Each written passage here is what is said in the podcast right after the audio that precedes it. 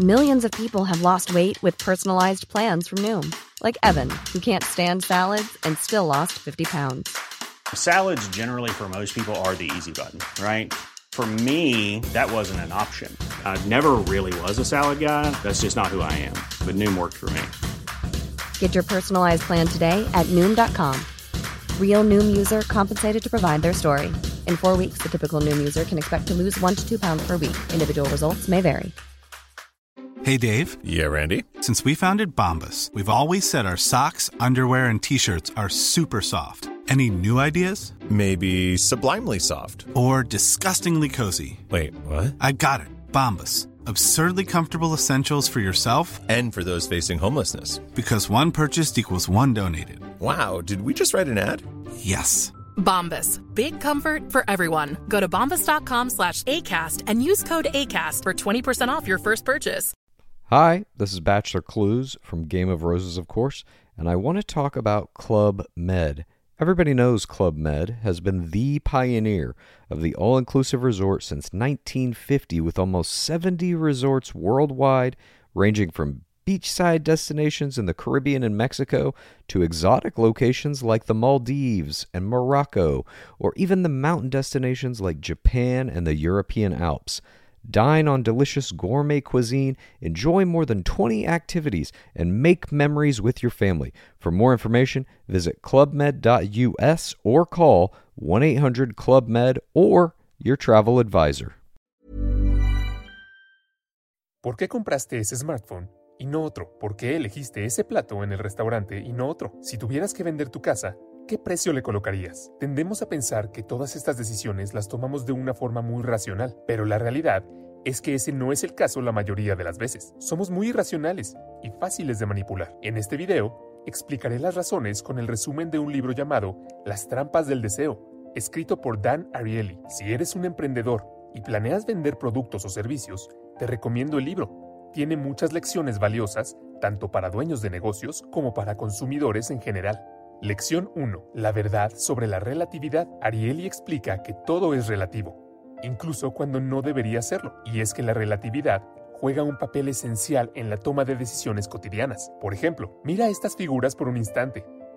¿Cuál de los dos círculos es más grande? En realidad, ambos círculos son del mismo tamaño, pero cuando está rodeado de círculos más grandes, parece más pequeño, y cuando está rodeado de círculos más pequeños, parece más grande. Esto también es usado por expertos en marketing cuando sugieren precios a los productos y servicios. El autor usa como ejemplo los precios de suscripción del diario The Economist. La promoción consistía en tres opciones de suscripción. Suscripción online a 59 dólares, suscripción versión impresa a 125 dólares, suscripción online más versión impresa a 125 dólares. ¿Cuál de los tres escogerías tú? El autor contó que él presentó estas opciones a 100 de sus estudiantes en el Instituto de Tecnología de Massachusetts. 16 estudiantes eligieron la primera opción, ninguno escogió la segunda mientras que 84 eligieron la tercera opción. Estoy seguro de que es la opción que también hubieras elegido tú. El autor intentó otro experimento, presentó la misma oferta, pero eliminó la segunda opción, que fue la que nadie eligió. ¿Qué podría cambiar? Después de todo, nadie eligió la segunda opción. Bueno, de hecho, esta vez, el resultado fue diferente. 68 estudiantes eligieron la primera y 32 eligieron la tercera opción, la opción combinada. ¿Qué provocó este cambio? El autor explica que la causa de que la mayoría eligiera la opción combinada en el primer experimento fue la presencia de la segunda opción. Esta opción sugirió que elegir la suscripción combinada era un gran precio. Sin embargo, en el segundo experimento, al retirar el señuelo, la mayoría eligió el primero. Como puedes ver, nuestro cerebro está programado para buscar comparaciones para tomar decisiones. Lo hacemos de la forma más perezosa posible. Otro ejemplo, cuando William Sonoma introdujo las máquinas de pan, las ventas eran bajas. Cuando agregó una versión deluxe, que era un 50% más cara, la primera versión comenzó a volar de los estantes. ¿Por qué? Porque parecía ser mucho más barata en comparación con la versión de lujo. Estoy seguro de que estás diciendo, ok, estos experimentos y ejemplos suenan interesantes, pero ¿cómo puedo aplicarlos a mi vida? Aquí hay algunos ejemplos de diferentes áreas de nuestras vidas. 1. Comparar qué tan exitoso eres. Siempre te comparas con las personas que te rodean como compañeros de clase, colegas, amigos, etc. Si estás rodeado de personas que apenas se ganan la vida, es menos probable que intentes mejorar tus ingresos porque compararás tu salario con el de ellos y te sentirás bien contigo mismo siempre que estés en el mismo nivel. Por eso, Rodearse de personas más exitosas funciona realmente bien. 2. Fijación de precios de tus productos o servicios. Los clientes normalmente no conocen el valor real del producto o servicio que desean comprar y en su lugar confían en los precios indicados por una tienda o sugeridos por un vendedor. No tenemos un medidor de valor interno que nos diga cuánto valen las cosas. Es decir, ¿cómo valorarías la computadora o el teléfono que estás usando en este momento? Entonces, como emprendedor, la próxima vez que establezcas precios, intenta proporcionar alguna forma de brindar a los clientes un método fácil para hacer una comparación significativa. Incluso si tu producto es algo nuevo en el mercado, debes proporcionar alguna forma de comparación. Por ejemplo, puedes comprar este libro por 5 dólares. Es solo el costo de un café en Starbucks. Simplemente no bebiendo un café, podrás aprender los fundamentos de la inversión de dividendos. Puede que este no sea el ejemplo perfecto, pero de todos modos ofreces una forma de comparación. 3. Compras. Si estás comprando artículos caros, ten cuidado si también te ofrecen artículos adicionales. Por ejemplo, Después de comprar un traje de 300 dólares, artículos como un cinturón y corbata a un precio de 10 dólares te parecerán bastante baratos y será menos probable que negocies su precio. 4. Hacer dieta. Comer en un plato pequeño puede hacerte sentir como si realmente hubieras comido mucho. Antes de pasar a otro capítulo, me gustaría hablar sobre un experimento más que es alucinante. Para ser honesto, me preocupa un poco que esta información que hoy estoy a punto de compartir esté disponible gratuitamente, porque es muy poderosa y puede ser bastante peligrosa en manos de personas que tienen malas intenciones. Ahora, en todos esos experimentos que acabamos de discutir, Tuvimos que tomar decisiones basadas en información visual. Usamos nuestros sentidos visuales todos los días, así que somos bastante buenos usándolos. Pero como viste, a pesar de eso, fue muy fácil manipularte porque los humanos tomamos decisiones de una manera muy perezosa. Ahora, ¿qué tal si tienes que tomar una decisión en tu cabeza y no hay visual? ¿Te das cuenta de lo fácil que sería manipularte? Para entenderlo mejor, déjame contarte sobre un experimento. En este experimento, preguntaron a personas de muchos países si estarían dispuestas a donar sus órganos después de su muerte. En algunos países una gran cantidad de personas dijeron sí y en algunos países grandes cantidades dijeron no. Por ejemplo, más del 98% en Austria dijo que sí, pero en Alemania fue solo el 12%. Ahora, muchas personas dirán que la cultura, la religión o la política son diferentes en algunos países y por eso los resultados son muy diversos, pero no es el caso aquí. Estamos hablando de Alemania y Austria. Son países vecinos, tienen culturas muy similares, historia similar, religiones similares y personas similares. Entonces, ¿qué está pasando aquí y por qué los resultados de la encuesta son tan diferentes? Bueno, resulta que se debe a la forma en que se hizo la pregunta en el formulario de la encuesta. En Alemania, el formulario decía, marque la casilla a continuación si desea participar en el programa de donantes de órganos. En Austria, el formulario decía, marque la casilla a continuación si no quiere participar en el programa de donantes de órganos. Entonces, ¿qué está pasando aquí? Básicamente, es la misma pregunta formulada de manera un poco diferente. En ambos países, la mayoría de la gente no marcó la casilla, pero en Alemania, cuando no marca la casilla no participa, y en Austria, cuando no marca la casilla, participa automáticamente. En ambos países, cuando la gente estaba leyendo el formulario, no sabía qué elegir. Después de todo, donar o no su órgano es una decisión bastante difícil de tomar y cuando no sabemos qué elegir, generalmente no tocamos nada y simplemente optamos por la opción predeterminada que se nos brinda. Es porque tenemos miedo de estropear las cosas o cometer errores, o simplemente nos paralizamos por las elecciones y no hacemos nada. Es por eso que si el formulario dice que está automáticamente inscrito en un programa de donantes de órganos, pensamos que ellos deben saber más que nosotros, así que es mejor no estropear las cosas. Ahora imagina que tu empresa quiere inscribirte en un programa de jubilación que no es lo mejor para ti, pero sí para la empresa.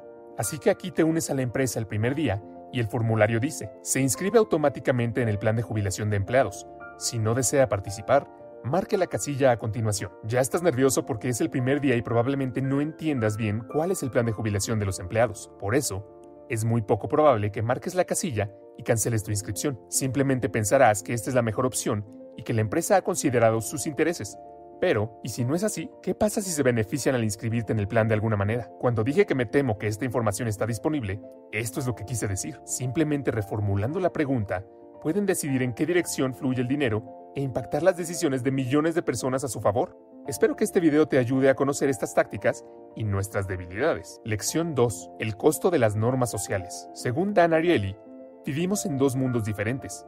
Uno regido por normas sociales y el otro por normas comerciales. Por ejemplo, ¿cómo reaccionarías si tu jefe, en lugar de pagarte tu salario, Decide abrazarte y simplemente felicitarte por tu trabajo. Estoy seguro de que no estarías feliz en lo absoluto. Si tu suegra te invitara a una cena familiar, ¿cómo reaccionarías si al terminar de comer le ofrecieras pagarle 100 dólares por su deliciosa comida. Probablemente no volverás a ser bienvenido en esa casa. Las normas sociales dictan cómo manejamos las solicitudes, los favores y los eventos amistosos. En estas situaciones, no se espera nada a cambio y el altruismo despierta en nosotros. En contraste, las reglas del mercado plantean un contexto en el que todo se calcula fríamente y cada parte busca su propio beneficio. Los valores de cada uno de esos mundos no son malos por sí mismos, son correctos siempre que aparezcan en el contexto adecuado. Introducir las normas de mercado en tus relaciones sociales viola las normas sociales y deteriora esas relaciones. Cada mundo es capaz de invocar comportamientos totalmente diferentes en el mismo individuo. En el momento en que pones dinero sobre la mesa, las normas sociales desaparecen. Es importante no mezclarlos. Por ejemplo, imagínate que te pregunto si me puedes ayudar a cambiar la llanta de mi auto. Lo haría sin ningún problema, pero ahora imagina que te pregunto si puedes cambiarlo por un dólar. Probablemente lo rechazarías.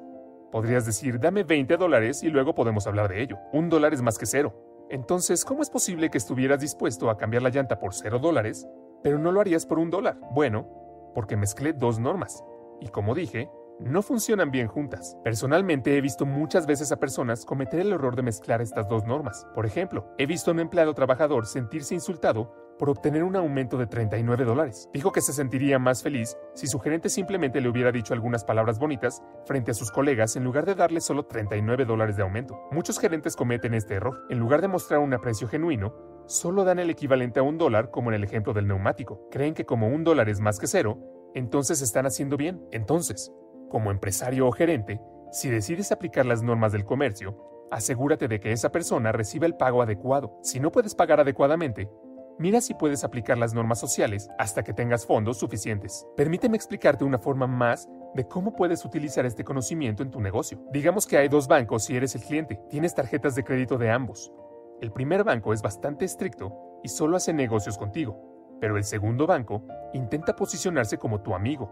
En otras palabras, la primera empresa aplica estrictamente solo normas económicas, pero la segunda empresa Intenta utilizar las normas sociales actuando como tu amiga. Tienes una gran relación con ambos, pero un día te das cuenta de que hay un cargo en ambas tarjetas de crédito. Entonces llamas a ambos bancos para cancelar la tarifa.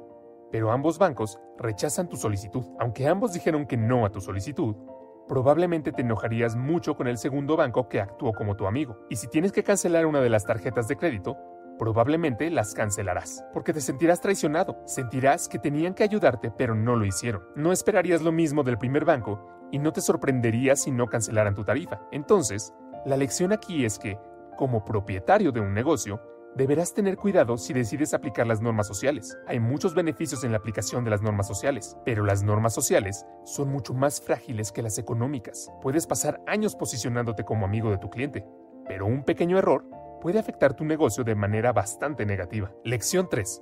La falacia de la oferta y la demanda. ¿Por qué algunos productos cuestan más que otros? ¿Por qué el café en Starbucks es varias veces más caro que en cualquier otra cafetería popular? Muchos de ustedes probablemente atribuyen el alto precio a los costos de producción, como el uso de ingredientes finos o la regla clásica de oferta y demanda. Si bien estos factores mencionados influyen en los precios, el autor explica que el precio final que puedes pagar en un momento dado es algo mucho más complejo e incluso irracional. Para explicarlo, el autor habla de algo llamado coherencia arbitraria. Se refiere al hecho de que la primera decisión que tomemos, aunque arbitraria, será la base para futuras decisiones relacionadas. Por ejemplo, si sueles pagar un dólar o incluso menos por un café todos los días, es muy difícil que empieces a pagar 5 dólares a otra cafetería por el mismo café, porque un café a un dólar es el precio que tienes como un ancla para decisiones futuras. Por ejemplo, si deseas comprar un automóvil, el primer precio que mires actuará como un punto de referencia al juzgar el costo de otros vehículos. Es por eso que los concesionarios de automóviles colocan sus autos caros en la entrada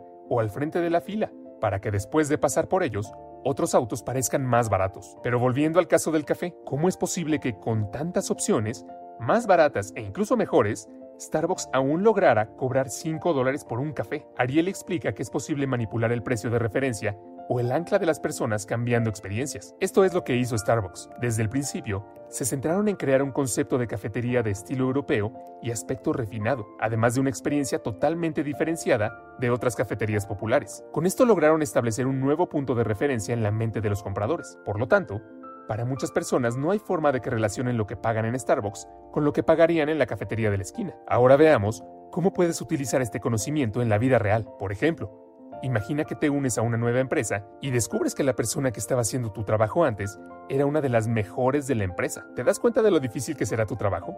Ese tipo puso ahí el listón demasiado alto y tu desempeño será comparado con él. Incluso si es injusto, te compararán y si crees que no hay forma de que puedas superar su desempeño, una forma de evitar la comparación es hacer las cosas de manera diferente a él. En otras palabras, intenta hacer las cosas por otro camino para que compararte con él no tenga mucho sentido. Lección 4. El contexto de nuestro carácter. Aunque la mayoría de nosotros pensamos que la honestidad es importante, la realidad es que la deshonestidad es más común y prevaleciente de lo que estamos dispuestos a aceptar. Ariely hizo muchos experimentos sobre trampas y lo que descubrió fue que casi todas las personas hacen trampa. Hizo el mismo experimento en muchos países y el resultado fue el mismo. La gente engaña, independientemente de su cultura, religión y geografía. Y no son solo unas pocas personas las que engañan mucho, son muchas las que engañan un poco. Otro hallazgo interesante fue que cuando la recompensa por hacer trampa aumenta, la trampa en sí misma no aumenta. Económicamente esperaría que cuanto mayor sea la recompensa, mayor debería ser la trampa.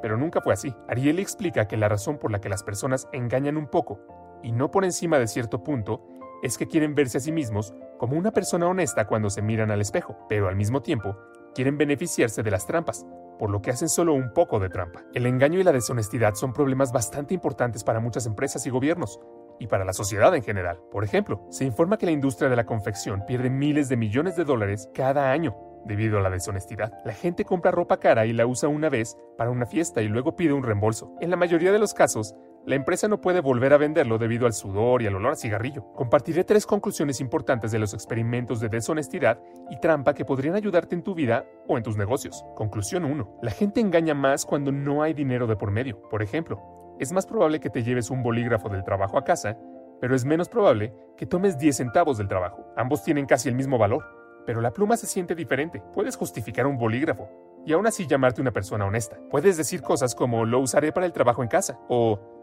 todos se llevan un bolígrafo a casa, así que está bien, etc. Dado que nos estamos cambiando a una sociedad sin efectivo, será más fácil y más fácil de engañar. Conclusión 2. Cuando se les pidió a las personas que hicieran un juramento o firmasen un documento de que actuarían con honestidad, en realidad lo hicieron con honestidad y el engaño se redujo. Antes del experimento, Ariely pidió a los estudiantes que firmaran el código de honor de la universidad, y como resultado, nadie hizo trampa. Y aquí está la parte interesante. La universidad no tenía ningún documento llamado Código de Honor. Ariely acababa de inventarlo. Así que así es como puedes aplicar este conocimiento si deseas reducir las trampas. Encuentra alguna manera de recordarle a la gente acerca de la honestidad antes de que comiencen a hacer lo que quieres que hagan. Tal vez puedas agregar unas pocas líneas al comienzo del contrato o formulario y pedirles que firmen. O simplemente puedes mencionar algunas palabras sobre honestidad si te encuentras con ellos cara a cara. Dependiendo de la situación, creo que puedes encontrar alguna forma creativa de aplicar este conocimiento. Conclusión 3. Ariely descubrió que cuando una persona del grupo hace trampa, otros también lo hacen. Esto tiene enormes implicaciones para la sociedad. Imagina lo que va a pasar si el líder de un equipo es deshonesto. Imagina lo que va a pasar si el CEO hace trampa. Y lo más peligroso, piensa en cómo se comportarán los funcionarios del gobierno y la gente si el presidente es corrupto. Lección 5. El costo de cero. En el complejo mundo de los precios, el coste cero es el rey, un rey seductor capaz de influir emocionalmente en casi todo lo que ve. La diferencia entre dos centavos y un centavo es un centavo, pero la diferencia entre un centavo y cero es enorme. El precio cero tiene una categoría especial en nuestras mentes. Para probarlo, el autor hizo algunos experimentos con chocolate. En el experimento, los sujetos tuvieron la oportunidad de elegir entre la exquisita trufa de Lindt una prestigiosa marca en chocolate, y chocolate común. En el primer caso, el precio de la trufa Lindt era de 15 céntimos y el chocolate ordinario de un céntimo. En este caso, los clientes actuaron con una buena dosis de racionalidad al relacionar la calidad y el precio de ambas opciones. Como resultado, el 73% de ellos compró trufa de alta calidad, mientras que el 27% compró chocolate común. En el segundo caso, se redujo un centavo del precio del chocolate común. Como resultado, los chocolates eran gratis y las trufas costaban 14 centavos. El resultado fue el siguiente, el 69% de los clientes obtuvieron chocolates gratis, mientras que las ventas de trufas cayeron al 31%. El autor explica que la mayoría de las transacciones tienen ventajas y desventajas. Las desventajas representan barreras en el proceso de toma de decisiones durante una transacción porque tenemos miedo de perder, pero si aparece la palabra gratis, esas barreras desaparecen porque ya no hay desventajas. Cuando vemos gratis, las desventajas desaparecen y todo se convierte en beneficio. Así es como puedes utilizar este conocimiento en la vida real. Supongamos que quieres vender tu producto por 10 dólares.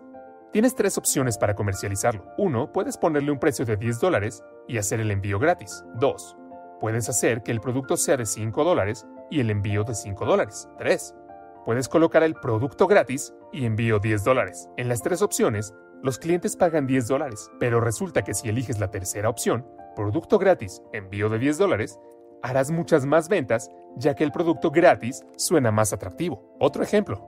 Digamos que vas a comprar un coche Toyota que es el coche ideal para ti, pero cuando llegas al concesionario, ves que están vendiendo BMW casi por el mismo precio, más cambio de aceite gratis durante tres años. Es posible que tengas la tentación de comprar BMW debido al cambio de aceite gratuito, pero si lo miras lógicamente, verás que el cambio de aceite no es algo costoso, pero el mantenimiento de BMW sí lo es. Puedes pensar que estás ganando algo gracias al cambio de aceite gratuito, pero a menudo las ofertas gratuitas implican gastar mucho dinero a largo plazo. Una nota final sobre gratis. Una vez que das algo gratis, es muy difícil volver atrás y empezar a venderlo. Como emprendedor, si has estado regalando algo y ahora decides venderlo, lo pasarás muy mal.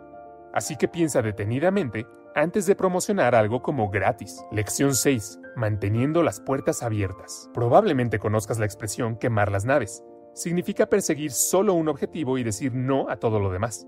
Ariely dice que los humanos odiamos quemar las naves, odiamos limitar las alternativas, no queremos elegir una cosa y sacrificar otras. La sola idea de tener que renunciar a algo nos frustra. Siempre preferimos tener varias opciones presentes en todo momento, incluso si nos distraen del objetivo principal. Preferimos mantenerlos siempre que brinden algún beneficio. Ariely hizo un experimento para probar esto. Pidió a los estudiantes que jugaran a un juego de computadora llamado El juego de las puertas. Aparecieron tres puertas en el juego roja, azul y verde. Cada vez que se hacía clic en una de ellas, se podía obtener una cantidad variable de dinero. La cantidad máxima de dinero se obtenía haciendo clic tantas veces como fuera posible en una puerta. Cada vez que cambiabas de puerta perdías oportunidades. Los clics que llevaban a salir de una habitación y entrar en otra no contaban como ingresos. A pesar de esto, los estudiantes cambiaban continuamente de puertas. El autor decidió cambiar las reglas del juego. Si no se visitaba una puerta en 12 clics consecutivos, la puerta desaparecía. Esta vez los estudiantes se volvieron locos tratando de mantener todas las puertas abiertas, y no se esforzaron por conseguir la máxima cantidad de dinero posible. Sus ingresos se redujeron en un 15% en comparación con el primer experimento. Como sugiere este experimento, podemos tener más éxito si nos centramos en una opción y olvidamos las otras. Para ser honesto contigo, esto es muy difícil de hacer. Por ejemplo, después de que este canal de YouTube tuvo éxito, decidí traducir todos mis videos a otros tres idiomas. Pensé que estaría bien mantener el progreso con los tres canales, ya que ya tenía los guiones y animaciones listos. Pero estaba equivocado, fue mucho más difícil de lo que pensaba. A pesar de las dificultades, continué con los tres canales, pero luego me di cuenta de que no se iba a mover así. Sabía que tenía que dejar dos de ellos y concentrarme en uno, pero la idea de detener el progreso era muy dolorosa. Entonces, ¿qué hice? En lugar de detener el progreso, contraté a otro miembro para poder continuar con los tres canales, pero incluso con eso, no funcionó bien, así que finalmente me vi obligado a dejar uno de ellos. Ahora estamos enfocados en dos, y sé que tendré más éxito si dejo uno más y me enfoco en hacer crecer un canal a la vez, pero hasta ahora no puedo hacerlo porque tengo bastante progreso, y la idea de perder ese progreso es muy dolorosa, y debido a eso, tengo tres canales en progreso y ninguno de ellos ha tenido éxito. Entonces, como puedes ver, no soy la persona adecuada para aconsejarte que te concentres en una cosa, pero he aprendido una lección muy importante y es esta. Resiste la tentación desde el principio de comenzar más de una cosa. Permíteme repetir. Resiste la tentación desde el principio, porque una vez que logras algún progreso, es 10 veces más difícil detenerte y concentrarte en una cosa. Lección 7. El alto precio de propiedad. Ariely explica que una vez que somos dueños de algo, no queremos dejarlo ir. Empezamos a valorarlo más que otros. También explica por qué las promociones de prueba y las garantías de devolución de dinero funcionan tan bien. Una vez que lo tenemos, no queremos perderlo. Imagina que decides vender tu casa. Lo primero que harás es recordar lo que has experimentado en ella. Esos recuerdos influirán en el precio que establezcas. La segunda cosa sobre la propiedad es que prestamos más atención a lo que podemos perder que a lo que podemos ganar. En consecuencia, antes de poner precio a nuestra casa llena de buenos recuerdos, pensamos más en lo que perderemos que en lo que podemos hacer con el dinero de la venta. Esto es la aversión a las pérdidas. Mucha gente se arrepiente de vender sus casas por miedo a perder lo que más valoran. Veamos cómo puedes utilizar este conocimiento en la vida real. Por ejemplo, he visto gente que visita el piso que quiere comprar. Tan pronto como entran al piso, comienzan a decir cosas como que esto es viejo, que los muebles de la cocina están rotos, que el color de la pared necesita cambiar, etc. Básicamente, señalan cada pequeño detalle que está mal en el piso. La razón por la que lo hacen es que preparan al propietario para el bajo precio que van a ofrecer al final de la visita. En su mente, están ganando, pero en realidad ya han perdido porque las cosas que llamaron viejas y rotas son muy valiosas para el vendedor. Cada uno tiene un lindo recuerdo. Para ti, puede ser un estante viejo que debe tirarse, pero para el vendedor, es un estante que construyó con su padre, que acaba de fallecer hace unos meses. Entonces, en lugar de señalar las cosas malas, si señalas las cosas buenas y dices algunos cumplidos sobre el piso, el vendedor estará mucho más dispuesto a vendértelo e incluso reducir el precio, porque respetaste y valoraste las cosas que él está a punto de perder. Lección 8. El problema de la procrastinación y el autocontrol. Uno de los mayores obstáculos que tiene la gente para alcanzar sus metas es la procrastinación y la pereza. Para comprobar la existencia de esta debilidad humana y sus posibles soluciones, el autor realizó un experimento con sus alumnos asignando tareas. Al primer grupo se le dio la oportunidad de elegir plazos para completar el trabajo durante el semestre, teniendo en cuenta que cada día de retraso bajaría la nota y la posibilidad de entregarlo antes no supondría ninguna ventaja. Al segundo grupo se le permitió entregar la tarea hasta el último día del semestre. Al tercer grupo le dieron plazos estrictos. Finalmente, se compararon los resultados de las tres clases, mostrando que la opción más efectiva fue la tercera y la peor fue la segunda. Esto muestra que restringir la libertad y establecer plazos estrictos mejora la pereza y la procrastinación. Si estás postergando hacer ciertas cosas o logrando ciertas metas, mira cómo puedes crear fechas límite estrictas o limitaciones para ti mismo. Por ejemplo, soy un hombre holgazán y procrastino mucho. Solía planificar el día, pero al final del día, cuando miraba hacia atrás, descubría que no había logrado mucho. Por eso empecé a utilizar la técnica Pomodoro. En caso de que no lo sepas, Pomodoro es una técnica de gestión del tiempo. Con este método, trabajas en una tarea durante 25 minutos, tomas un descanso de 5 minutos y vuelves a trabajar durante 25 minutos. Después de completar cuatro mini sesiones, tomas un descanso más largo durante 20 o 30 minutos y luego lo repites nuevamente. La razón por la que esta técnica es tan eficaz es que proporciona plazos pequeños y te obliga a terminar la tarea antes de que finalice ese plazo. Tengo un video que explica la técnica Pomodoro. El enlace estará en la descripción. Lección 9. El poder del precio. Estoy seguro de que conoces el efecto placebo que se usa comúnmente en medicina. Le das una cápsula vacía a un paciente y le dices que debería reducir su dolor y el paciente realmente informa una mejoría en su condición. Ariely hizo un experimento similar, pero con precios. Los estudiantes fueron llevados a una habitación donde los engancharon a una máquina que enviaría pequeñas descargas a sus cuerpos mientras calculaban el nivel de dolor. Después de un tiempo, se les dio a los estudiantes un analgésico por 250 dólares. Y luego se repitió el proceso. Casi todos los estudiantes informaron sentir menos dolor, lo cual es interesante porque el analgésico era solo una tableta de vitamina C. Ariely luego repitió el experimento con un cambio. Les dijo a los estudiantes que la tableta ahora cuesta 10 centavos. Esta vez los estudiantes informaron menos alivio del dolor, a pesar de que era la misma píldora. Los estudiantes informaron más alivio del dolor cuando el precio era más alto. Hay un dicho famoso, obtienes lo que pagas. Este dicho es cierto porque en realidad esperamos obtener más valor de un producto caro y menos valor de uno barato. Esa expectativa es un factor muy importante. Si comes una comida de un plato elegante, sentirás que es más deliciosa que la que comes de un plato normal, aunque sea la misma comida. Por lo tanto, cuando estés comprando, siempre debes estar atento a los efectos que los precios tienen en ti. Ya sea que lo sepas o no, afectará tu decisión.